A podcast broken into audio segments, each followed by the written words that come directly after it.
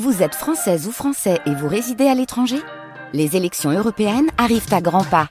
Rendez-vous le dimanche 9 juin pour élire les représentants français au Parlement européen. Ou le samedi 8 juin si vous résidez sur le continent américain ou dans les Caraïbes. Bon vote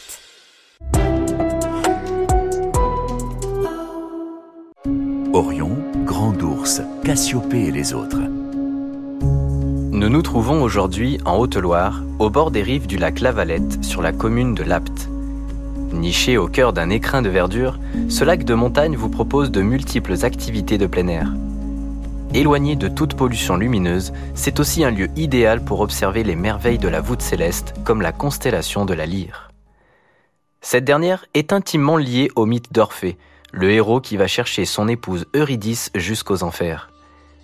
Fils de la muse Calliope, muse de l'éloquence et de la poésie, il avait des prédispositions certaines pour la musique. Apollon, son professeur, lui offre une lyre à sept cordes créée par Hermès, à laquelle il en rajoute deux autres en honneur des muses. Il réussit grâce à cela à charmer monstres et bêtes féroces qui s'attendrissent en l'écoutant.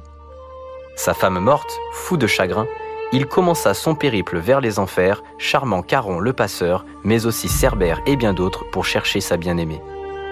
Hadès l'autorise à la ramener s'il ne la regarde pas avant d'arriver à la surface. Eurydice le suit au son de la lyre, mais pétri de doute, il regarda derrière lui, perdant sa femme à jamais. Jusqu'au bout de sa vie, il chantera son amour à Eurydice. L'étoile principale de la lyre porte le nom de Vega, en raison de la variation de la direction de l'axe de rotation de la Terre, elle fut l'étoile polaire autour du 12e millénaire avant Jésus-Christ et le sera de nouveau d'ici 12 000 ans. Ce phénomène cyclique de 26 000 ans est appelé précession des équinoxes. Astre emblématique, Vega est aussi utilisé comme référence pour comparer la luminosité des étoiles que l'on appelle la magnitude.